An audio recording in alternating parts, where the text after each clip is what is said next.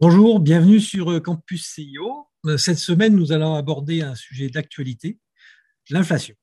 Et c'est Patrice Irénée qui euh, s'y colle. À toi, Patrice. Merci Thierry. Bonjour à tous. Alors oui, l'inflation, ce sera le maître mot de 2022. On en entend parler dans tous les journaux. On voit des consommateurs qui sont en train de faire les pleins d'essence à la pompe et qui se plaignent de l'augmentation du litre, entre autres et de manière générale des produits de consommation. Alors aujourd'hui, ce que je voulais faire, c'était vous présenter l'inflation euh, vis-à-vis de votre euh, rôle et de votre métier de CIO.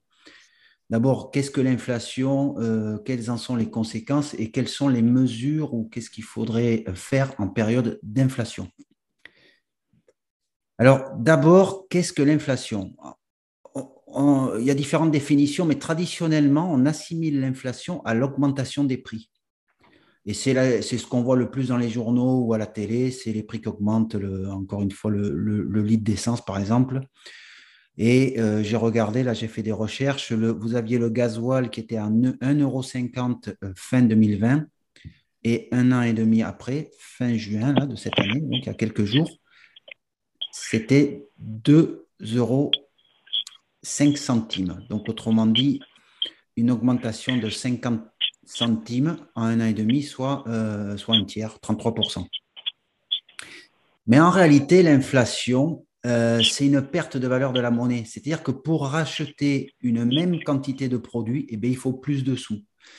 Dans notre exemple, il fallait 1,50€ pour euh, acheter un litre de, de gasoil. Aujourd'hui, il faut au moins 2 euros pour acheter un litre. Donc, comme la, dans ce cas-là, ben, on, a la valeur de l'euro qui, qui s'est euh, dévalorisée par rapport au pétrole qui, lui, s'est surenchéri. Donc, du coup, ben, on fournit, euh, la parité est devenue moins favorable à l'euro et donc on est obligé de fournir plus d'euros pour acheter une même quantité de gasoil ou de dérivés d'hydrocarbures dans, le cas présent. Mais ça a une autre conséquence, les, les dévalorisations de monnaie. Là, ça, ça va intéresser également les CIO qui travaillent à l'international, c'est qu'évidemment, il y a un décalage dans les valeurs de monnaie. Et par exemple, ce qu'on est en train de voir, il se passe un phénomène assez, assez important, c'est qu'en juillet 2021, euh, il fallait 1,19$ pour acheter un euro. Et en juillet 2022, aujourd'hui, il faut 1 dollar pour 1 euro, 1,01$ exactement. C'est-à-dire que le, le dollar s'est surenchéri de 15% par rapport à l'euro. Alors, vous voyez de suite ce que ça va faire. Le, patron euh, européen qui veut s'installer aux États-Unis, eh ben lui, il va subir deux phénomènes. Il va d'une part récupérer, subir les 8% d'augmentation des prix aux États-Unis, mais il va également euh, subir les 15% d'augmentation du dollar. Donc en gros, il va prendre 23%. Et dans l'autre sens, un Américain qui viendrait s'installer en Europe, faire du business, grâce au dollar qui s'est euh, surenchéri de 15%, il ne verra pas l'inflation. Il sera même, notre inflation à 8%, il ne la verra pas, il sera même gagnant de 7%. Donc voilà un petit peu l'inflation, c'est plutôt, je raisonnerai en termes de valeur de monnaie, parce que oui, il y a l'augmentation des prix, mais en réalité, on voit bien que les monnaies se décalent. Ça, c'était pour vous, vous présenter l'inflation. Alors, rapidement, je voulais aussi vous dire que l'inflation, elle n'est pas que ponctuelle. On a tendance à l'assimiler aujourd'hui au conflit euh, russo-ukrainien. En réalité, il y a deux inflations. Il y en a une qui est conjoncturelle, l'autre est structurelle. Alors, la conjoncturelle, en effet, elle est souvent liée à des problèmes euh, euh, ponctuels, donc géopolitiques, qui peuvent être également une catastrophe climatique qui fait que ben, on va se retrouver avec l'augmentation des prix des céréales ou des choses comme ça. Et après, on va avoir des, augmentations structurelles. Et donc, euh, aujourd'hui, par exemple, il y en a une qui se profile à l'horizon, eh ben, c'est le basculement euh, des énergies fossiles vers les, énergies propres. on voit bien ce qui est en train de se passer. Aujourd'hui, pour l'instant, on subit l'augmentation des prix euh, en particulier à cause de la, Russie. Mais demain, on, aura une augmentation qui, elle, ne sera pas conjoncturelle, mais structurelle, parce qu'on va payer plus cher l'énergie, parce qu'il va falloir aller vers des sources propres qui vont coûter plus cher. Il va falloir les financer. Donc, en gros, ce qu'on peut dire, l'accumulation aujourd'hui du structurel et du conjoncturel, ça nous fait 8% par an. On est parti pour deux années. Hein. Mais derrière, derrière, il restera une inflation structurelle Et pour le coup, elle, sera environ de 2 à 3% Donc, autrement dit, l'inflation à 0% celle-là, elle est terminée. Il faut oublier, c'est fini. Les, décades qu'on vient de, vivre, c'est fini. Alors, comment ça se matérialise pour les CIO Pour les CIO, ben, euh, ils, constatent euh, ben, trois choses en fait. Hein. C'est que, un, ben, les placements sur la trésor aujourd'hui, d'abord, euh, on a l'héritage de l'inflation à zéro avec des taux longs très faibles. et aujourd'hui, ça veut dire que quand ils placent de la trésorerie court terme sur des dépôts à terme, ce qu'on appelle des DAT très souvent, ils ont un placement à moins de 1%, alors qu'ils se font grignoter leur épargne de, de 8% l'an. Donc là, ils, vont constater également une augmentation des dépenses, les frais généraux, les salaires, etc. Et enfin, ils vont constater une augmentation des investissements. Et ça va quand même changer pas mal de choses. Ils doivent, ils doivent limiter les pertes sur leur trésorerie et de l'autre côté, euh, maintenir leurs investissements et, également bon, les frais généraux, ils pourront travailler dessus, peut-être les diminuer, mais on, va, on voit qu'il y a une forte influence également sur les salaires. Donc, euh, si on veut des talents, et des compétences, il faudra les payer et certainement qu'il faudra augmenter les salaires. À titre d'exemple, on peut prendre la restauration qui n'arrive plus à recruter aujourd'hui. Donc, euh, et, finalement, les investissements d'aujourd'hui, c'est les marges et, le chiffre d'affaires de demain. Donc, finalement, il y a un paradoxe, c'est qu'on se retrouve avec une augmentation des prix pour les CIO, dépenses ou investissements, au moment où ils ont le, moins de revenus de financiers. C'est-à-dire qu'on a un effet ciseau moins de revenus financiers, finalement, au moment où il faudrait que ça accélère pour pouvoir euh, compenser les augmentations. Donc ça, c'est un paradoxe. Et donc, il va falloir prendre des, initiatives pour lutter contre ça. Alors, finalement, quand on est CEO, comment gérer sa trésorerie et ses actifs Alors, la première chose, si on en a les moyens, c'est quand même d'avoir recours au crédit. Si on est en capacité d'entreprendre, parce que vous savez que les taux augmentent et chaque fois que les taux augmentent, eh il y a moins de gens éligibles au crédit. Mais si on a accès, il faut vraiment utiliser le crédit. Et je vais parler de taux réels. Aujourd'hui, on a des taux qui augmentent. Euh, sur les taux immobiliers, par exemple, on est passé en gros de, moins de 1% à 2% en quelques mois, là, en 3-4 mois. Mais il faut voir qu'en même temps, sur une inflation à, 8% telle qu'elle sera en fin d'année, on va se retrouver en taux réel. Donc, un taux de crédit à 2% moins une inflation de 8%, le taux réel, il est négatif, il est à moins 6. Donc, il est très favorable dans, la mesure, bien évidemment, dans le temps, on saura augmenter ses loyers ou augmenter ses revenus. Puisqu'en général, ce sont des choses qui suivent à peu près l'inflation. Donc, on va se retrouver, on est sur des taux réels qui deviennent euh, négatifs, donc très favorables, très favorables à la dette. Et quand on avait des taux à 1% avec une inflation à, 0%, eh bien, on était en taux euh, réel positif. C'est-à-dire que le crédit nous coûtait réellement 1%. Et il n'était pas compensé par la hausse de l'inflation. Donc ça, il faut avoir conscience de ça. Il y a une vraie inversion. Donc le crédit pourrait être une solution. Donc, puisqu'on le fige pour très longtemps et euh, on va profiter ensuite de, ben, de l'inflation qui va rendre les, mensualités moins importantes. Ensuite, eh ben, il y a la gestion de la trésorerie. Alors là, la trésorerie, euh, la première chose, euh, j'ai relevé plusieurs actions euh, possibles. Donc, la, première chose et que ne font pas toujours et, rarement finalement les CIO, c'est la segmentation. Il faut vraiment distinguer la trésorerie court terme, celle dont on a besoin dans les prochaines semaines et les prochains mois, du moyen et du long terme. Et on s'aperçoit qu'il y a souvent des stocks de trésorerie. Et là, je reviens sur les holdings familiales. Suivant les tailles d'entreprise, on a deux tiers à trois quarts des entreprises qui sont détenues par des holdings et souvent elles ont accumulé des dividendes, etc. Elles ont pas mal de trésors. Il faut vraiment faire ce travail de segmentation. Qu'est-ce que j'ai besoin à court terme? Qu'est-ce que je pourrais avoir besoin à 3-4 ans? Et, et, finalement, quelles sont les sommes que je peux mobiliser sur du rendement et que je peux bloquer à plus long terme? Donc ça, c'est le premier travail, c'est la segmentation. Le deuxième, une fois qu'on a fait ce travail, euh, ben, le court terme va, revenir sur de la trésorerie court terme, c'est-à-dire qu'on va être sur des rendements faibles pour l'instant à 1%. Ça va être du monétaire, des dépôts à terme. Donc, il faut limiter la poche court terme et on ira chercher du, rendement sur le long terme. Et donc là, je vais vous donner quelques pistes sur le long terme. La première chose, c'est évidemment euh, d'investir sur des sociétés ou des paniers de sociétés à travers des fonds mutuels, ce qu'on appelle des OPCVM, d'investir sur des sociétés qui ont ce qu'on appelle du pricing power, c'est-à-dire qu'ils sont capables d'augmenter leur prix finalement sans perdre leur clientèle. Alors, euh, il y a des sociétés très connues, hein. je pense à Apple par exemple. Apparemment, ça ne dérange pas les gens d'acheter, ça ne les dérangeait pas les, les clients d'acheter des iPhones à 1300 euros. Bon, à 1350 ou 1400, la clientèle, a priori, va suivre. Donc, ça, c'est une entreprise à fort pricing power. C'est vrai aussi de Microsoft parce que quand on a les abonnements Windows ou tous les services Microsoft, on ne les remet pas en cause. On va suivre les augmentations régulières de prix. Donc ça, c'est le premier point. Le deuxième, euh, on voit des fonds alternatifs sortir, c'est-à-dire sont des fonds structurés qui vont proposer, qui sont une vraie alternative aux actions. Ils vont proposer des rendements de 7 à 15% Alors ça, c'est la conjoncture de marché qui fait que les rendements sont plutôt élevés là-dessus. Parce que plus c'est volatile et plus les rendements euh, sont élevés, et en même temps, ils proposent une protection du capital en tout ou partie. Alors évidemment, il y a des conditions pour bénéficier de ce rendement de cette protection du capital, en particulier euh, une durée, une durée d'indisponibilité et puis des indices de référence.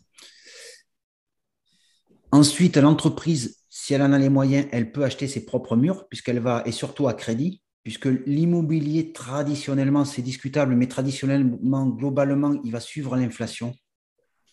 Il va rarement la dépasser, mais il va quand même, les prix de l'augmentation, même si c'est décalé dans le temps, les prix de l'immobilier ont tendance à suivre l'inflation. Donc ça, c'est un bon rempart.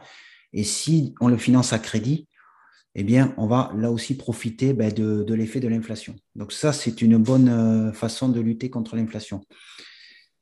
Dans les investissements, des choses à éviter, évidemment, tout ce qui est société ou fonds d'investissement qui sont investis sur des sociétés qui ont de forts coûts salariaux, puisque l'inflation fait augmenter les prix, et des, coûts d'approvisionnement de matières premières très élevés. Alors là, il y a typiquement un secteur aujourd'hui, c'est les compagnies aériennes. Hein. En général, euh, les, pilotes, euh, les stewards, etc., c'est des salaires assez élevés et elles achètent beaucoup de pétrole. Donc ça, c'est un vrai problème. Il faut éviter les sociétés qui, nécessitent beaucoup de capitaux pour fonctionner, puisque les taux d'intérêt augmentent ou rechercher de la dette avec le resserrement de l'accès à la monnaie ben, les levées de capitaux vont être plus compliquées, donc il peut y avoir des risques. Donc attention aux sociétés qui travaillent avec un fort endettement ou qui nécessitent régulièrement l'appel au capital. À titre personnel, le dirigeant, je pense au holding pour aller se réfugier sur des investissements alternatifs tels que euh, des objets d'art, euh, du vin, des objets de collection ou encore de l'or. Et enfin, un point qui me paraît crucial, euh, et là je vais, je vais citer Warren Buffett, en période d'inflation, c'est d'augmenter ses compétences. Parce qu'il faut se former pour pouvoir euh, en fait augmenter sa capacité à produire de, meilleurs services. C'est-à-dire qu'il faut se former soi-même et ses équipes pour pouvoir développer de nouveaux services amener une qualité de service ou des produits de qualité supérieure à ses clients pour euh, qui auront des marges de rémunération plus importantes. Donc, en conclusion, si on subit l'inflation, ça peut être très risqué, mais c'est certainement une aubaine pour aujourd'hui réfléchir à, tous, tous ces, éléments. Donc, placement de la trésorerie, ça passe donc par euh, trois étapes. Donc, segmentation de sa trésorerie. Deuxièmement, euh, une fois qu'on a segmenté, rechercher des placements plus rémunérateurs. Se rappeler, si on n'a pas d'idée d'investissement, que les États-Unis, depuis que la bourse américaine, plus de 200 ans existe, c'est 10% par an. Bon, on en parle rarement, mais c'est 10% par an. Et pour mémoire, 50 000 euros placés à 1% pendant 20 ans, ça, produit 60 ça devient 61 000 mais à 10%, ça devient 336 000 euros. Et enfin, la troisième clé, c'est de euh, se former pour former ses équipes et proposer de meilleurs services à plus forte marge. Voilà ce que je pouvais dire en quelques minutes sur l'inflation. Merci Patrice pour cet exposé très très enrichissant. Euh, j'ai trouvé ça passionnant d'aborder l'inflation comme, comme tu le fais avec ces, ses pistes, ses actions, euh, ses, réflexions. Alors, un peu dans le désordre, une question euh, sur l'or. L'or, quand tu parles de, placement refuge, c'est l'or, euh, minerai, hein, c'est pas l'or papier. Alors, l'or, on en a trois sortes, en fait. Euh, alors, ça dépend ce qu'on recherche. Il y a de l'or physique, il y a de l'or papier, et on peut aussi acheter des compagnies minières. Oui, ok. Chaque euh, véhicule ayant ses avantages et inconvénients. Traditionnellement, de manière générale, euh, c'est une valeur refuge. Pour l'instant, ça n'a pas fonctionné sur le début de l'année, mais à long terme, c'est plutôt une valeur refuge. Surtout quand on commence à avoir des dévalorisations de certaines monnaies. Parce que l'or, euh, il est donné par, un mécanisme, des mécanismes assez complexes, mais en gros, la production annuelle, les stocks qui sont dans les banques centrales. Et donc, c'est plutôt stable à long terme. Si on a des monnaies qui se dévaluent, par exemple, aujourd'hui, ben, les deux plus. Je ne sais pas si vous avez des, idées des pays qui accumulent le plus d'or en ce moment. Deux pays, enfin, eh ben, c'est la Russie et la Chine. On a l'Inde qui arrive pas loin derrière. Mm. Donc, vous voyez que là aussi, la géopolitique et l'or, c'est assez, euh, assez, intéressant. Donc, on voit bien que c'est de la valeur refuge. Hein. Pourquoi ce sont des pays qui veulent se désolidariser du dollar? Ce que je retiens aussi, c'est la, notion de, mieux travailler, enfin de bien travailler ses prix et d'augmenter sa valeur. Et ça, je pense que c'est pour un CEO, c'est le plus accessible. Moi, je le vois par exemple, on accompagne des boîtes en mode SaaS et en fait, elles découpent leurs services de plus en plus. Et pour avoir finalement un service de base, mettons, je sais pas, je dis n'importe quoi, 35 euros euh, par mois, mais elles rajoutent un autre module à 5 euros, plus un autre module à 10 euros, etc. Et là, on voit que la marge euh, que c'est vraiment de l'acquisition de marge, de, marge nette. Euh, et puis, euh, puis cette upsale est assez facile à faire finalement. Voilà. Donc, je suis entièrement d'accord avec toi de, tenter d'augmenter sa valeur. Alors, c'est plus facile sur les services que sur les produits. Mais bon, quand on vend des produits, on peut trouver aussi toujours des, quelques services associés pour, pour, pour rajouter cette valeur-là. Patrice, ton exposé était très très riche et, donc euh, des, questions, on pourrait en avoir plein plein, mais euh, quelque part, moi ce que je me dis euh, pour un CEO, plutôt une PME, c'est-à-dire une entreprise qui n'a pas forcément beaucoup de trésor d'avance, finalement, ce que tu as dit, c'est que les taux d'intérêt qui augmentent, c'est pas très grave en période d'inflation. On est d'accord Parce que psychologiquement, euh, moi, quand je négocie avec mon banquier, euh, le jour où il me présente un taux d'intérêt élevé, ça m'embête, en fait. Oui, mais parce qu'on est mal habitué aussi. On est mal habitué. Depuis quelques années, on a des taux euh, qui sont autour de 1%. Et donc, mais passer de 1 à 2% quand tu as une inflation à 8, effectivement, ça, finalement, ça a peu d'impact. Donc ça, c'est quand même très intéressant. Enfin, en tout cas, c'est une info à, apprendre et qui est intéressante. Et, et après, sur la trésorerie, très franchement, une PME, est-ce qu'elle a vraiment les moyens de faire autre chose que du court terme? Alors, euh, je peux répondre là-dessus. Euh, il y a plusieurs, ça dépend des cas. Mais tu as raison, sur des, PME, c'est excessivement compliqué d'avoir accès à des taux, euh, même de 1%. Hein. déjà, 1%, c'est compliqué. Par contre, moi, ce que je viens de voir, là, il y a une boîte que je connais qui a été absorbée par un, par un, groupe de, de grandes surfaces euh, de GMS.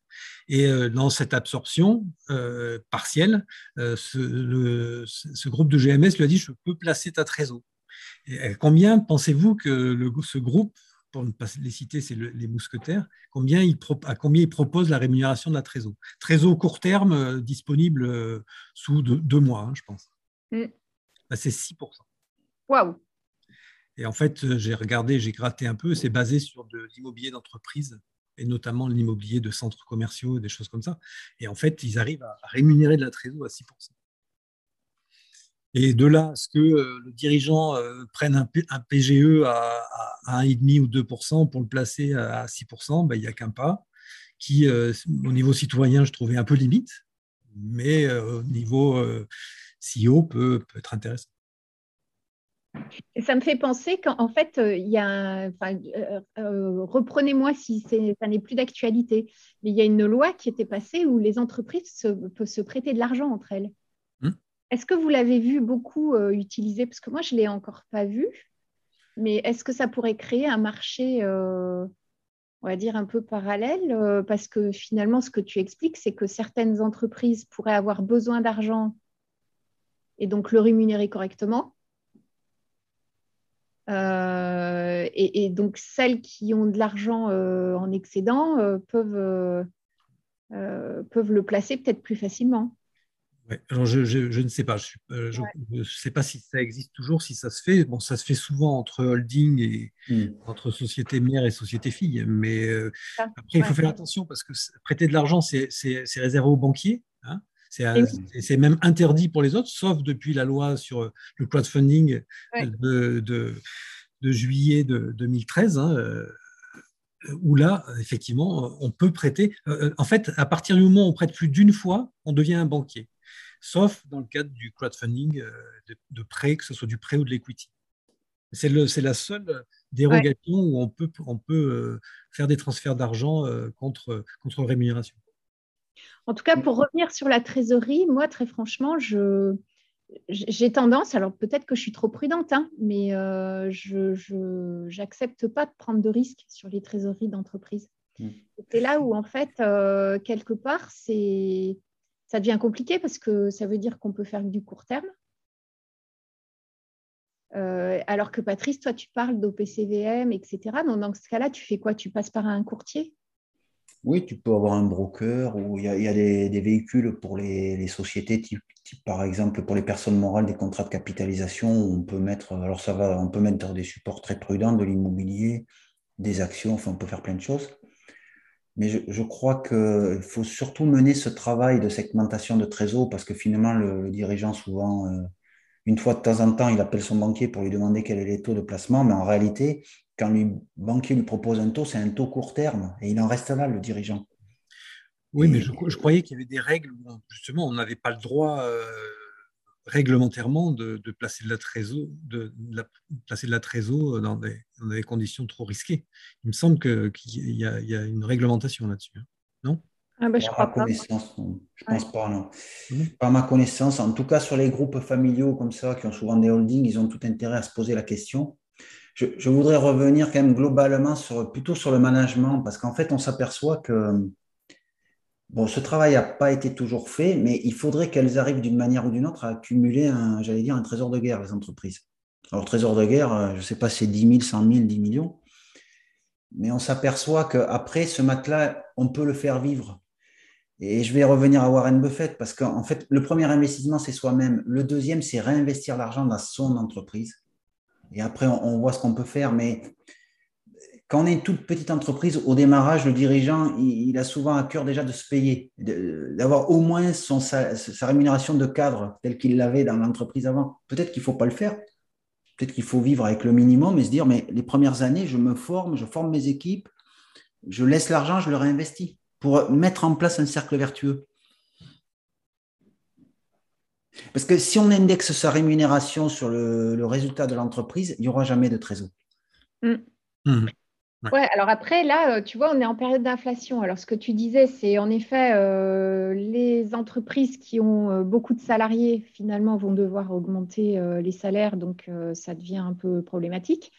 Celles qui produisent, elles ont aussi les, les, prix des matières qui augmentent et euh, les, délais d'approvisionnement là qui deviennent euh, impossibles à gérer. Mm. Donc là, globalement, ça veut dire que tu surstockes. Alors en période d'inflation, tu euh, finalement, c'est, enfin, il vaut mieux placer finalement dans les stocks quand tu es à peu près sûr que tu vas les écouler.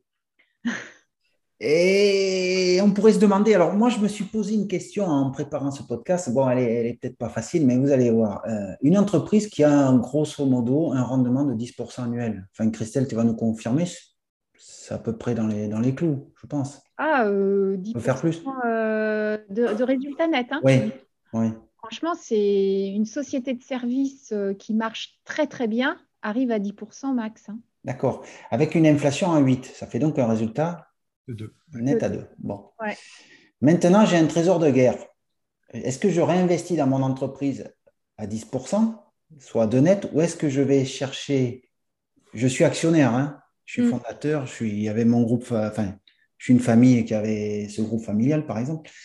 Ou est-ce que je vais, je réinvestis à 10% et 2% net, ou est-ce que je vais aller du coup ben, réinvestir sur des, sur des supports qui vont me proposer peut-être plus?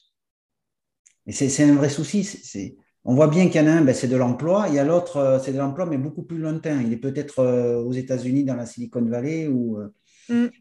ou, ou, quelque part en Asie. Mais c'est vrai que c'est des questions qu'on va être amené à se poser au moment de réinvestir ses sous. Et, donc là, euh, quand tu es dirigeant, parce que tu n'as pas le temps de tout faire, donc ça, pour le coup, je pense que ça fait vraiment pas partie de ce qu'un dirigeant est capable de, ou alors il faut qu'il y consacre du temps, euh, ou son DAF, mais euh, tous les quarts d'heure, enfin par jour, enfin un quart d'heure par jour, une demi-heure par jour, ou alors tu prends plutôt un courtier qui maîtrise et, et qui fait le travail. Alors, par expérience, je prendrai une équipe. D'abord, j'aurai une DAF chevronnée qui peut être extérieur. Bon, déjà pour euh, gérer ces, enfin voilà, pour euh, bien segmenter, euh, maturer cette trésorerie qui est là et, faire des choix. Est-ce que j'investis? Que et surtout avoir des, indicateurs qui me disent est-ce que cet argent que j'investis me rapporte ou pas, enfin etc. Définir des priorités.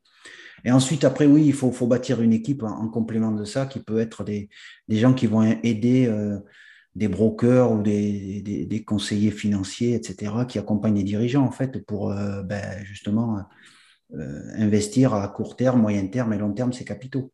Mais également, au vu, c'est là qu'il faut travailler avec l'équipe euh, financière de l'entreprise, au vu des résultats que produit l'entreprise elle-même. Parce qu'après, il y a des arbitrages à faire. c'est intéressant. Il y a un point sur lequel je voudrais revenir. Tu as dit qu'une des, solutions, un déplacement, c'est d'acheter les murs de son entreprise à crédit, bien sûr. Donc, on a bien compris pourquoi à crédit versus euh, effectivement l'inflation. Mais effectivement, ça peut être une bonne solution d'acheter les murs. C'est d'abord c'est assez accessible. Les banques euh, prêtent assez facilement pour ça. Et là, je trouve que c'est une piste euh, en période d'inflation qui doit être qui est à privilégier. Mm. Alors encore faut-il effectivement avoir suffisamment de fonds propres pour faire l'effet de levier vis-à-vis des banques. Et je, crois que là, il y a un vrai travail parce que ben, je reviens euh, à la direction financière. C'est qu'en début d'année, il y a des budgets, etc. Et réfléchir à cet argent qui est là ou ces capacités d'endettement au vu de la conjoncture qui. Parce que là, on a un vrai, on a un vrai changement économique en fait. On n'a pas eu d'inflation pendant 10, 15, 20 ans. Et on va, on, est parti en tout cas sur deux ans sur une, très très forte inflation, et après restera une, une, inflation structurelle. Donc il y a un vrai travail certainement pour revoir cette façon d'investir, de placer la trésorerie et de prendre des décisions euh, chaque année. Et en effet, je reviens sur les murs par exemple. Mais là, c'est pareil, il faut aussi l'arbitrer. Est-ce que je, je, privilégie les murs ou j'achète une nouvelle machine-outil ou mmh. j'emploie des gens? Bon, il y a des arbitrages.